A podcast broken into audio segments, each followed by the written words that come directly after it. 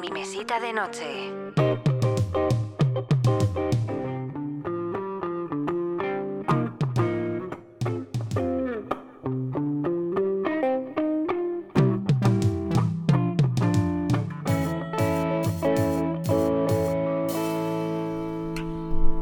¿Qué nos podemos esperar de la rueda del tiempo? Esta es la primera pregunta que nos hacemos cuando van a adaptar una saga que nos gusta o que nos prometen que será de las mejores del año. En concreto tenemos un estreno que promete ser de lo mejorcito en fantasía épica.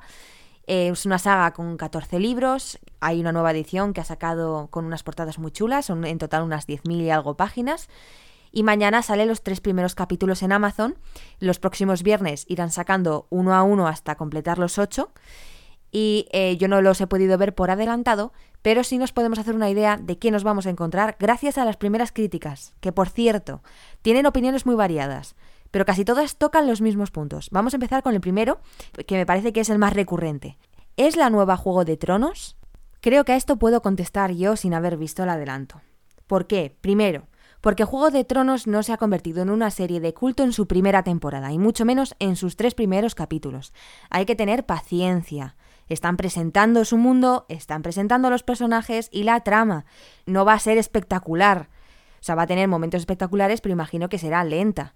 Segundo, esta saga tiene que buscar su propia identidad, que la tiene. Aunque, te voy a contar, los tintes son los típicos de la, de la fantasía épica y tiene mucho parecido con El Señor de los Anillos. Tenemos a un grupete de amigos que se ven envueltos en una misión para salvar al mundo del oscuro, sin haberlo pedido, que son súper humildes, eh, viven en Dos Ríos, un pueblito de ahí, de, perdido en un, monte, en una esquina del mapa.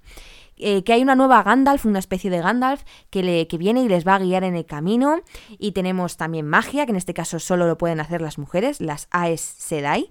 Y luego tenemos la búsqueda y la aceptación del elegido. Y cada personaje también en su papel tiene que asumir esa responsabilidad. El elegido lo llaman el dragón renacido y también tenemos, por supuesto, luchas contra los trolls, que en este caso se llaman trollocs. En fin, que te comento esto y me puedes decir, pero vamos a ver, ¿qué personalidad pueden buscar si esto ya está muy usado?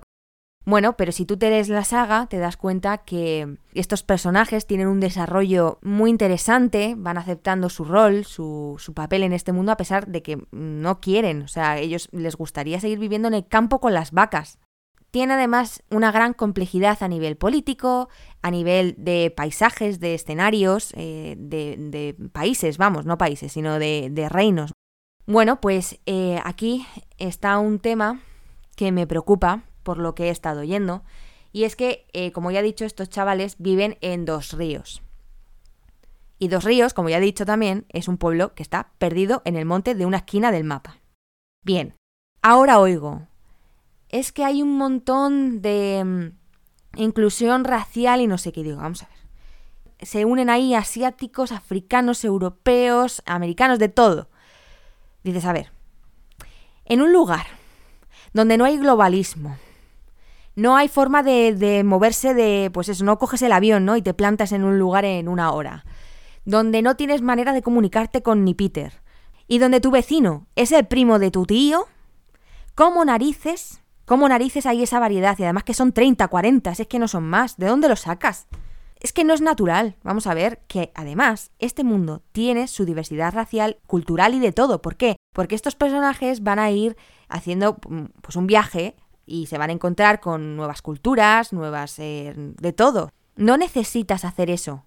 Pierdes credibilidad y además te sumas, ahí también entra el tema de la identidad, te sumas a ese cóctel que están haciendo últimamente todas las series en las que metemos una gran pizca de inclusión, una gran pizca de feminismo de este que llaman ahora feminismo, ¿no? Que resulta ya cansino. Bueno, lo que pasa es que en el libro también llega un punto en que hay cosas que sobran, la verdad. Pero bueno, esto ya es opinión personal. Es que pierde, pierde calidad la serie. Robert Jordan sabía lo que quería hacer. Cuenta su historia. No cuentes la que a ti te apetezca para vender más el producto. Vamos con un aspecto muy importante, el de los efectos especiales, la ambientación, la fotografía, eh, las localizaciones. A ver, se han gastado unos 10 millones de dólares por cada episodio, más de lo que se gastó en su momento Juego de Tronos. Y resulta que coinciden en que las localizaciones están muy bien escogidas, que hay planos desde arriba bellísimos, que se han currado los escenarios, pero que hay ciertos efectos especiales que chirrían. Cuando oigo esto, por una parte pienso que puede haber cierta exageración o que son momentos muy puntuales que no van a desmerecer al resto. Mm, por otro lado, pienso, a ver, estamos hablando de Amazon, estamos hablando de un presupuesto que no es precisamente pequeño en 2021, donde los avances tecnológicos y más en el ámbito cinematográfico es ya suficiente como para que tú veas una batalla y no digas, Dios mío, la mercromina. Que se han gastado el bote de mercromina. Pero a ver, no creo que, haya, que vaya a llegar ese punto, sinceramente. Ahora, he oído que los personajes están muy limpios en todo tipo de situaciones. A ver, Titi, ¿cómo te explico? Si estás grabando una batalla de cuerpo a cuerpo con espadas y estos están en medio, tendrán que mancharse, digo yo. Si se caen al suelo, en medio del barro, tendrán también que mancharse, ¿no? ¿Tú te imaginas a Frodo en el monte del destino que parezca que va a grabar un anuncio de Pantene? No, estaba genial con la, cara llena de cenizas. Es que es lo que toca. ¿No os da muchísima rabia cuando veis una escena en la que una chica acaba de tener un accidente de coche, ha dado mm, tres vueltas de campana y la tía sigue con la, con la raya en su sitio? Pues eso. Y ya que estamos con los personajes, tengo que reconocer que del reparto solo conozco a la protagonista, Rosamund Pike, que a mí me encanta, por lo que he oído, sí que lo hace muy bien, pero es que ya digo que es una actriz impresionante. Pocas veces defrauda yo, no recuerdo un solo papel que diga, madre mía, Rosamund, ¿en qué momento te has metido aquí? Sinceramente, película que hace Rosamund Pike, película que tiene calidad. Por ese lado estoy tranquila y además parece que lo está haciendo muy bien, pero que todavía no, no vamos a ver mucho de ella. Pero es que en los libros también es así es parte de la gracia de este personaje, que es, tiene mucho misterio detrás y vas conociéndola poquito a poco, sus intenciones, su historia. Así que vamos a darle una oportunidad, pero lo que pienso es que es mejor ir con pocas expectativas, no creo para nada que sea una serie B en absoluto, pero eh, vayamos con expectativas no muy altas para que luego nos sorprenda. Es que es lo mejor, si no luego llegas allí y dices, madre mía, para esto he estado esperando tantos meses, que es que me he marcado la fecha en el calendario, eh, deseando que llegue ese momento. Y uno lo piensa y dice, vamos a ver, ¿cómo es posible que desees que llegue una fecha que está a unos cuantos meses con lo rápido que pasa la vida? Luego nos quejamos, ¿no? Madre mía, qué rápido pasa el tiempo. Pero es que nos crean una ansiedad porque llegue esto, que, esto nos va a hacer felices. Y cuando llega, pasa en una noche, te has visto toda la temporada y a esperar la siguiente, que va a ser en otros meses, y está esperando otra vez que llegue eso. En fin, así somos. De momento vamos a ver qué tal y ya os haré aquí una reseña en el canal.